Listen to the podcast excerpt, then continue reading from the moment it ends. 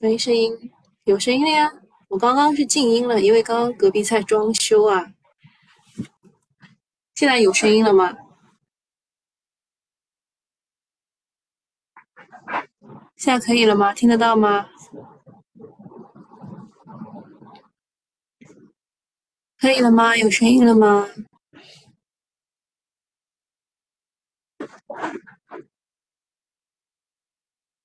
好，可以啊，那我们开始了。呃，首先呢，我们要先看一下剧本。我昨天没有找到剧本，大概是我没有认真找，但是我找到了这一句话，就是呃，明天冲高回落，后天会反弹一下，注意明后天减仓。这个其实跟我昨天的复盘是不谋而合的。为什么呢？呃，因为我我个人认为这个大跌嘛，一开始就是让你就是来不及跑。对吧？就是先先大跌几天，然后呢，哦，昨天中午就已经写好了，怪不得没找到。就是他一开始先让你来不及跑，然后呢，他就开始阴跌，让你磨，就是那种那种很难受的感感觉。你们就是老韭菜应该能懂的啊，只要被套过套过一次的人都会懂的。就哎，我怎么会被套的呢？就是呃，它上涨的时候呢，我只喝了口汤，然后我想在吃肉的时候呢，呃，警察就来了，把我抓就抓进去就套了，对吧？就这种感觉。呃，然后我们看一下昨天就比较重要的几件事情吧。一个是昨天下午的四点公布了社融数据啊，那个是大超预期啊，对吧？然后周五的时候会公布二季度的 GDP，刚刚你们就是早早点来的人应该也是看到了。就是二季度 GDP 应该是不会特别好，但是如果要保五点五的话呢，其实三四季度肯定会发力的。所以现在的问题就是那么好的社融数据，呃，有一点点高的 CPI 数据，再加上不太好的二季度的 GDP 数据，政策会怎么样？对吧？其实就是靠猜的啊，猜美美子。那么二季度的事情。呃，我们也看见了，对吧？就是这个疫情的事情啊，不好是预期之中的。本周的宏观数据披露会比较多，也算是扰动大盘的因素。然后昨天大家把这个锂电，然后新能源车这一块不好，全部怪在了徐翔的老婆，现在还没有离婚啊，还是叫老婆英莹身上，说他呃，他这边写的，就是就是先是从二八六三反弹到三四二四。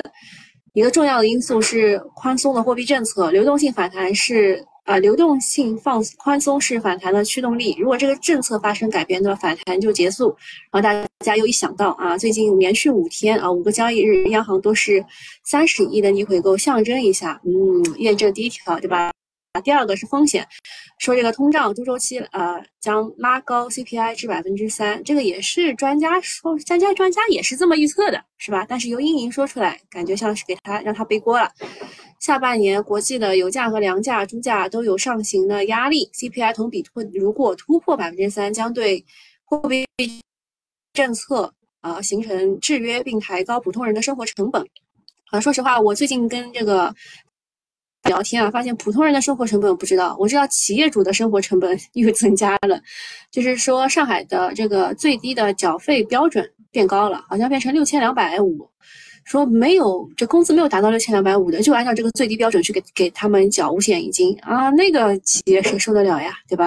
然后他说他又不舍得砍人，这个公司也就这么点人了，对吧？再砍下去业务都做不了了，那怎么办呢？对吧？然后你还得给员工加工资，因为他们的生活成本上升了，对吧？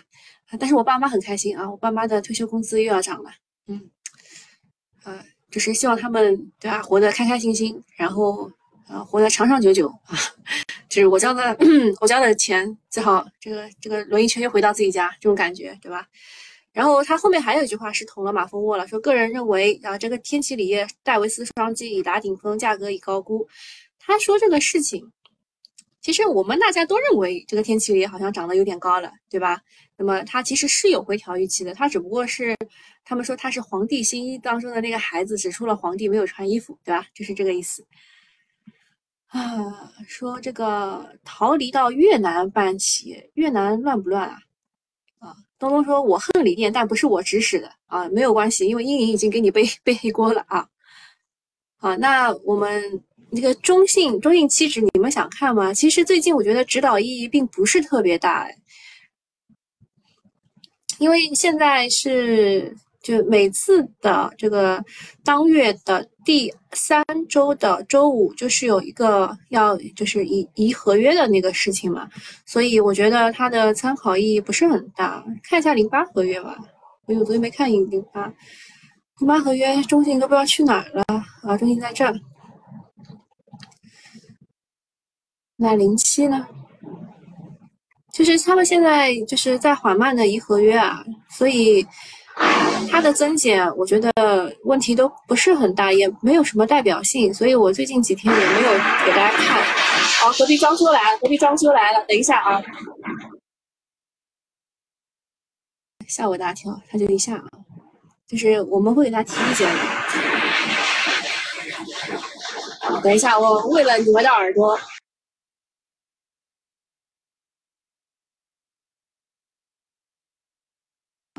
为了你们俩，我刚静音了啊。二月的、七月的、七月的 IC 是减了七百七十一手多单，减了一千四百五十七手空单，然后你还得再去看零八的合约，就是看它有没有加回来。中信这一边是加了九百八十六手多单，哎。那是那是加回来还多加了，然后加了一千五百五十二手多空单，那就是全部都加回来了，就所以我说它没有什么参考意义嘛，对吧？呃，A 五零昨天一直被压着，今天看看 A 五零是否可以止跌企稳。昨天你要看这个美股啊，美股你看它就是那个最厉害的，就相当于我们创业板的那个。呃，那个叫什么？纳斯达克它都跌二点二六了，对吧？我们这个 A 五零对吧，才跌零点几，零点四九好像，那算是比较强势的了，算比较强势的了。好，我们看一下今天的事情，那给大家找个规律吧。你们知道这个是什么数字吗？这个是上海的无症状感染者的数字。就这一次跟三月份的那一次有点像啊，就希望还是能够找到感染源，然后遏制在摇篮中，不然你你们知道我妈今天出去买菜，她七点多去的，然后说只剩下绿叶菜，其他很多东西都没有了，然后问一下什么原因，呃，说人家四点多就开始来买菜了。我一开始以为是天气热，是吧？后来我看网上很多传言，说什么为了中考，所以才没有怎么怎么样。那今天，今天下午好像中考就结束了，所以，呃，晚上晚上好，我们这边是六点开始要开始大筛了啊。就是，呃，我现在得出的规律呢，就是，呃，如果大筛呢是在周末的话是上午，然后大筛是在，呃，工作日的话是在晚上啊，就六点。六点多到八点这个时间，我们开始大筛，啊，主要还是要看情况吧，呃，希望希望就是可以控制住。好，再讲一下昨天这个赛道股的鱼尾行情的事情。呃，昨天新能源相关的个股大跌，尤其是多家锂矿股都是跌停的，像什么盛鑫锂能啊、天齐锂业啊、荣捷股份啊，之前很厉害的股对吧？现在都跌停了。但你也要看啊，如果你是很早介入进去的话，现在一个跌停应该是伤不到你的啊，最多就是。呃，羽毛羽毛这个掉了几根，对吧？呃，板块大跌的原因，很多人都归功归归因于总舵主夫人的黑嘴，认为他点名道姓说了这个天齐锂业是这个新能源板块大跌的罪魁祸首。此外呢，据媒体报道，德国拟修改法律草案，取消其中涉及在二零三五年之前能源实现碳中和的气候目标。这修改已经在德国的下议院获得通过。德国政府此前已模糊了。淘汰煤电厂的气息，呃，这期限，啊，燃煤和燃油发电机组得以重返德国市场。德国其实还淘汰了核电，啊，不知道他们还会不会用。而该项法案的通过，意味着现阶段煤电不再与当地环保目标相冲突。啊，很多人就是认为德国取消了二零三五年的碳中和的目标。其实呢，后来再看一看就懂了。其实它不是取消，它是之前呢，就是这个大干快上，把二零四五年实现碳中和目标呢，提到提提高了，提高到了二零三五年。觉得后来觉得不行啊，就做不到啊，对吧？然后又又就是，其实二零四五年还是它还是会实现的，就现在是这个意思。跌的时候各种利空都会来，市场的情绪呢会放大这些利空，市场上每天都有各种的信息，很多信息都会造成股价的这个影响。坦白说，我们对市场的变化无能为力，任何人都无法准确的预测未来啊。但是我们这个让大家让大家这个控制，就是高位的跑，低位的稍微留一留，我们是讲了很多遍，对吧？当然，昨天低位的也是受到了一些波及啊，但也没有办法啊，也没有办法，市场不好，就是有流动性变紧了以后，就确实是会受到波及。好，讲一讲社融数据吧。大超预期啊！六月的社融数据就是预期是四点二，结果给了你五点五点一七，对吧？这后面的这个数字是万亿元啊，万亿元。五月是二点七八万亿，这这是不是就翻倍了，对吧？前值是一点八九万亿元。这个社融数据是利好吗？这也说不定啊，也说不定。就社融很好，这个央妈可能就不放钱，这种，对吧？这是一个博弈，这是一个博弈。那么我们说这个社融数据好，那其中到底是什么好？这个还是要看的。说人民币贷款增加了二点八一万亿，其实啊，这个数字是好的，就是大家愿意借钱了，大家愿意借钱了啊。预期是二点四万亿。五月份的时候是一点八八三六万亿，然后六月份的 M 二货币同比增长了百分之十一点四，前值是十一点一，预期好像是十点八还是十点九，就是都比预期的要好。那么六月大 A 为啥如此强势？今天答案揭晓了，因为经济金融数据太炸裂，从社融新增人民币到 M 二都是大超预期的，尤其是社融的规模比预期的多了一万亿。然后比五月的增长几乎翻倍，啊，然后，但对于 A 股来说，这不一定是利好。呃，机构显然是知道六月的水放了很多啊，所以提前猛干，尤其是赛道股。但七月还能维持这个力度吗？这无疑是要打一个问号的。而且六月份的时候呢，哦，这边又开始又开始那个装修了。而且六月份的时候呢，这个呃基金的基金的发行规模也是就是这一年当中最好的。而现在通胀也起来了，央妈开始回收回收资金了。上周净回笼了三千八百五十亿，然后今天进行的是哦不对是昨天，昨天进行了三十亿公开市场操作，正好有三十亿到期，算是零回笼。接下来还是这几天很关键，看会会不会进一步的收紧，因为本周好像也是有蛮多钱，就是之前放出来逆回购到期的，它会不会续做？总之呢，央行加上疫情决定接下来的行情。哎，这句话好像还蛮押韵的。央行加上疫情决定接下来的行情，短期市场比较大的波动，大家就要坐稳了。就是现在。现在你不能说它呃这个下跌趋势啊，就怎么说？就是如果你是技术派的话，你会认为现在有一个这个突，就是跌破趋势线，跌破这个 M 头，它其实应该是双重破位啊。如果你看得懂的话，你就会在这个上证指数是双重破位啊。但是呢，呃，一般来说，在这种情况之下，还是要撑一撑的，所以只能说是宽幅震荡啊。那懂能懂就懂啊，不懂也没有关系，就是你你把那个涨高的抛掉啊，然后去那个低位的等着也是可以的。呃，下半年整体会维持宽松，其实这个易纲之前的表态也是这样的，它不会主动的去收紧啊，它还是会维持宽松的，只不过去哪里不知道。理由是通胀是可控的，但是经济还没有稳住，宽松依然是主流。呃，相应的 A 股会维持慢牛，三季度如果有挖坑的机会，还是要干啊，就是宽幅震荡的意思啊，就是当别人以为啊已经是下跌趋势要破位的时候，你得大胆的去干一干，呃，不是就不然不然它这个反弹上去呢，你会很难受，又要踏空了，是吧？下一个事情是赣能股份被这个关小黑屋了，但是赣能股份它并没有涨停啊，就是主力还是很克制的，对吧？而且还是。机构机构这个席位买进去的，当然机构席位也不一定是真机构，有可能是借到的资金，对吧？从龙虎榜看呢，是游资跑了一堆机构买进去了，呃，是机构判判断失误，还是真的很看好这个赣能股份呢？你看它的这个业绩预告是说上半年净利润三千一到四千五，呃，比上年同期下降了百分之五十九点四，就是业绩并不是很好。那么。这种这种情况，被关小黑屋呢，如果是缺乏换手的妖股，就它如果是像中通客车那样上去的话，还是有人会去救一救的，因为资金介入比较深嘛。那如果是缺乏换手的话，这个复牌之后很可能走成浙江世宝的那个样子，就是连续的大跌。公司不仅关进去了，还发了一个业绩利空啊，上半年净利润腰斩，算是雪上加霜了。最近高位题材压力很大，一言不合就大跌。比如说昨天的巨轮开板就是核按钮，浙江世宝也是继续在跌停趴着。还有之前我们说的这个陆畅科技啊，之前我们不是说它是百度那个阿波罗什么的那个对对吧？然后还跟另外一只以前的妖股金翼一起涨停的，但是它对吧？也是砸盘啊，是砸了尾盘，还有川润股份、大高股份都是砸了尾盘。即仅即便是呃幸存的侥这个侥幸侥幸幸存的这个高位的活口，也总是担心在继续的退潮当中被买。管住手，静待新周期的到来。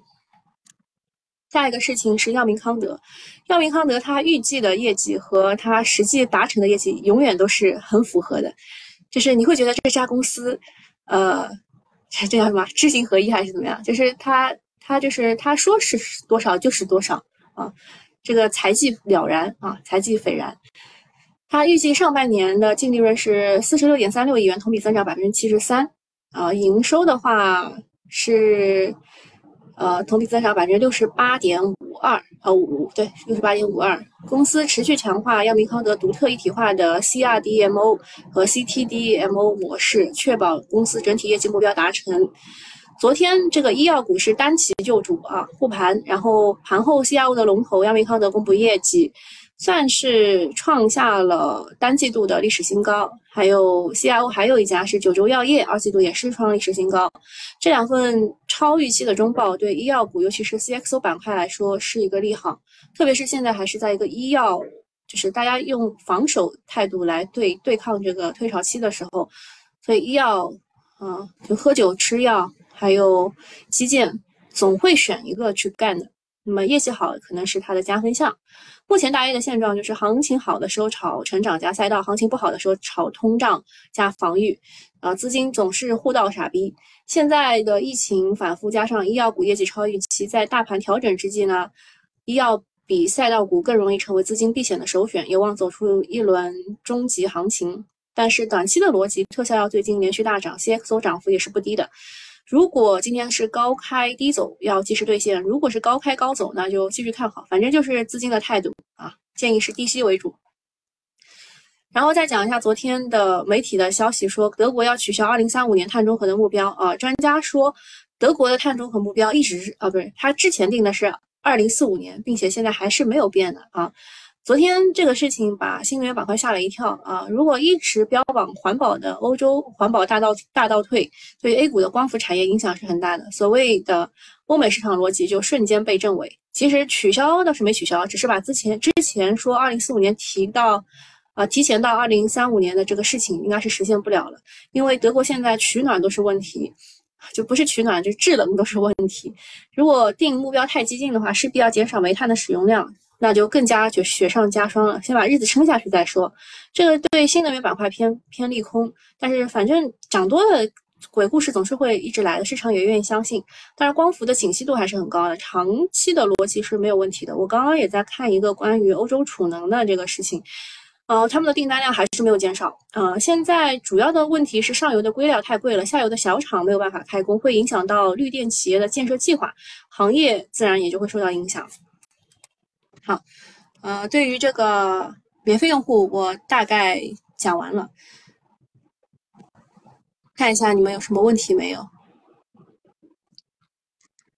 啊，Wisdom 他他又要告诉我们一些事情了，因为之前 Wisdom 好像对啊，这个在上海还当过志愿者啊，还帮我的亲戚买了药啊，谢谢你。离开上海七天整，湖南黄码再生。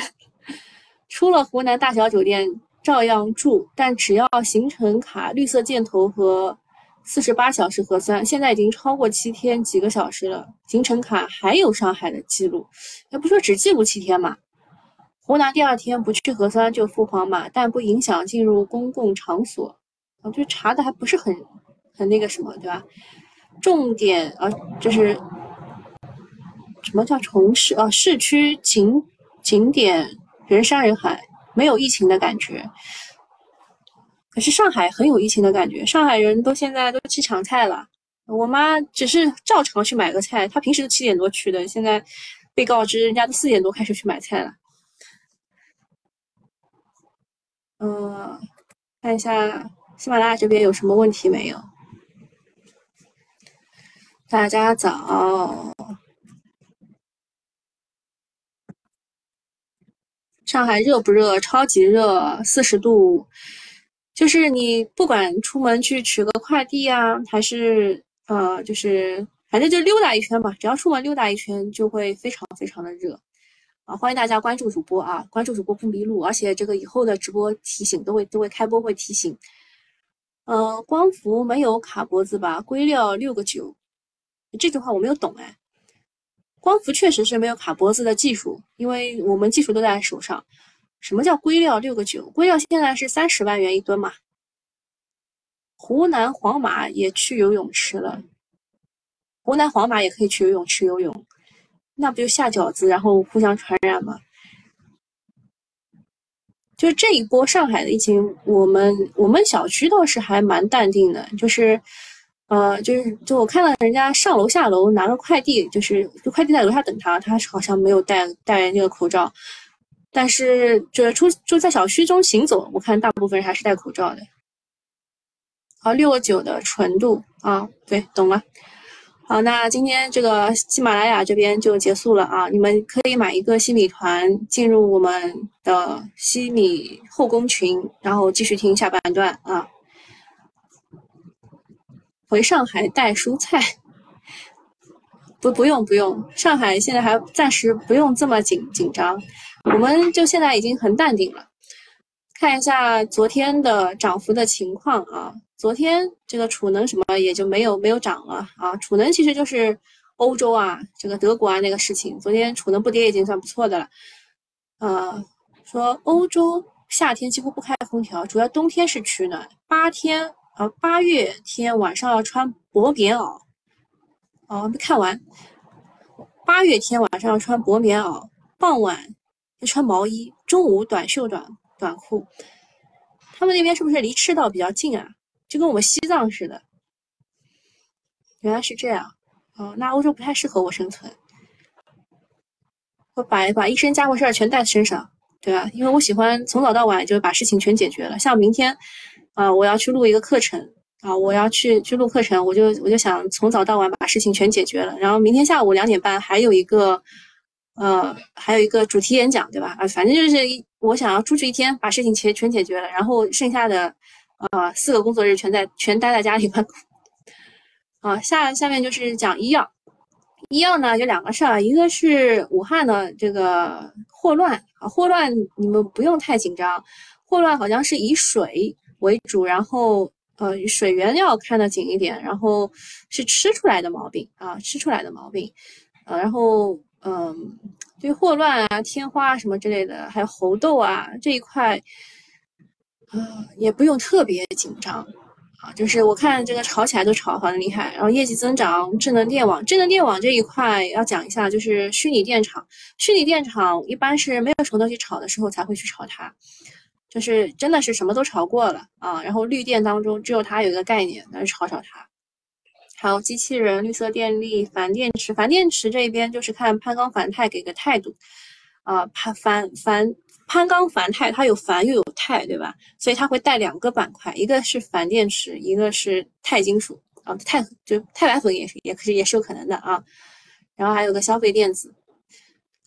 呃，继续跟大家讲这个宏观的事情，就是社融数据，社融数据这个信贷结构优化了，呃，给大家看一下内部的整体情况，就是你不要看社融它，呃，增就是比预期还多了一万亿，它到底是个什么样的情况啊？这个要跟大家解释一下的，就是呃，企业的中长期的贷款。占企业部门贷款比例重回六十加啊，百分之六十加，贷款额度同比多增了六千余亿元，增量大超预期。也就是说，嗯，六月份的疫情局势缓和，全国多地实施常态化防控，企业部门呢生产信心恢复，拉动中长期贷款的需求。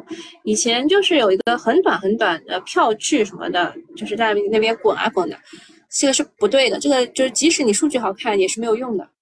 那么这一次呢，是企业的中长期贷款啊上去了，还有居民的短贷同比也增长了百分之二十二。呃，这个居民的中长期是人贷修复的啊。就是买房子的事情啊，你一看短贷增长就是消费类的，然后中长期的话就是买房子类的人贷修复。呃，那么企业我这边还有一个疑问是，他没有告诉我是国企还是民企。我觉得民企在这个时候应该是贷不到什么钱的，那就是国企，国企应该可以贷到钱。总体而言呢，六月的社融数据扩张依然有积极的信号意义。首先呢，信贷供给偏宽。啊，货币政策依然存在较强的稳增长的诉求。其次，宽信用是存在抓手的，然后稳增长政策的发力确实能够带来融资需求与信贷结构的明显好转。再次呢，中长期贷款显著扩张，呃，一般对应的是基建大项目啊，看清楚啊，基建大项目、制造业大项目的这个升温，对后续的固定资产来说是一个正向的信息。像昨天中午，我在这个九九八群和新美团群我都发了。昨天中午拉升了一波水利板块，它其实不是真的要去拉水利板块，而是水利它这一次就强调了，它是有八千亿的投资真正的落到实处的啊，八千亿的投资落到实处，那就是水利会花很多钱嘛。那么它去拉升一下，去看一看大基建这一块的这个抛压，就是去试盘用的。啊，然后还有一个数据是不太好的，是首周的新房销售存存引由地产复苏存疑。就是虽然地产数据是回暖的，但是短期仍然是处于磨底的阶段。呃，新房比较较二手房数据恢复较差。呃，主要是大家觉得，呃，买个期房也不合算，是吧？然后，呃，这个有有想买的人，他们的分数倒是不达标。啊，还有他们总结出来的原因，还有就是城镇化率已经达到百分之六十五，向上的空间很小。然后烂尾楼的频发，让投资者希望，呃，购房者希望确定性掌握在自己手上，而是而不是去买一个不确定的期房。第三呢，是过去十年的炒房投机客经历了三年的严格房贷限限限房贷，啊，限房限贷政策和本轮的房市低迷，已经无法抵抗市场下行的压力，抛售行为不可避免。这个就是。就是房子还是不太好啊，房子还是不太好。好，那我们去看一下现在的行情情况。你们还有什么问题要问的吗？就是因为现在是在退潮期，我们要去的地方就是没怎么涨的股啊，没怎么涨的股。昨天家电股也是涨了一下的，呃，家电的逻辑其实跟我们上一次讲这个这个必须消费品一样的。就是它的上游啊，就是它的上游价格是在跌的啊，它的上游价格是在跌的，所以它的利润是会增厚的。家电也是的，什么铜啊、铝啊，对吧？这些都是跌的。嗯，你们有什么问题可以问吗？呃，昨天昨天我们讲虚拟电厂是漏了一个公司。呃，找一下啊，汽汽车芯片也讲一下。汽车芯片呢是就是他们啊，特别是像这个瑞芯微啊什么的，这个位置就应该走了。但是啊，但是长期来说还是看好的，这个公司是很好的。就是如果如果它重新跌回来的话，是可以买的啊，是可以买的。然后我错过的股票，我错过的股票是这个，呃，海能实业。这是我错过的股票，就是我在这里其实玩了很久，我就一直在等它上，我就我写我在这儿还写了一句话：横有多长，竖有多高，就提醒自己啊，在提醒自己不要错过它。结果它上的时候太快了，太快了，就没有没有把握住，等它回调的时候再买吧，回调到三日线之后再试试看，再试试看。嗯，还有什么？欧元和美元快持平了，日元也暴跌了，人民币还坚挺着。呃，这主要还是由于我们国家，对吧？就什么每个人只能换五五万美元这个事情的，就我我们不会允许自己国家的这个货币大幅度的贬值，也不会允许你来猜它会贬值到多少啊，它不允许你你去这样猜的。呃，今天今天还是鸡肉。昨天天马科技啊，就前天是跌的，我我有点不能理解，因为我之前我的理解是它，嗯，它是这个特种水产嘛，对吧？然后什么烤鳗鱼啊这种系列，这个优势还是比较厉害的。定增项目大概会有新增六千到七千亿的这个钱。它前两天的跌我不能理解，它今天涨百分之九点几我也不能理解。总之呢，就是呃，华泰给它的目标价是二十五块七毛四啊，二十五块七毛四，这个已经大涨大涨特涨了啊，大涨特涨了。那么我们如果以饲料为主去切入的话呢，天马确实是鱼鱼啊鱼这一块，那么华统就是啊这个猪加饲料啊猪加饲料，就是最近就是要往又有鸡又有猪又有饲料的企业去啊去这个去找。呃，北方华创昨天给了一个不错的这个这个这个业绩业绩预告啊，业绩预告啊。那么从北方华创和中微公司来看的话，半导体设备其实这一块是没有问题的，他们的这个景气度是没有问题的。还有什么要讲的呢？聚氨酯，聚安指没什么好讲的。PVDF。PVDF 价格其实其实是有略略降的。山西路桥啊，山西路桥是这一次的这个这个基基建基建龙头啦。其他的应该也没什么讲的了。山东路桥也看一看啊。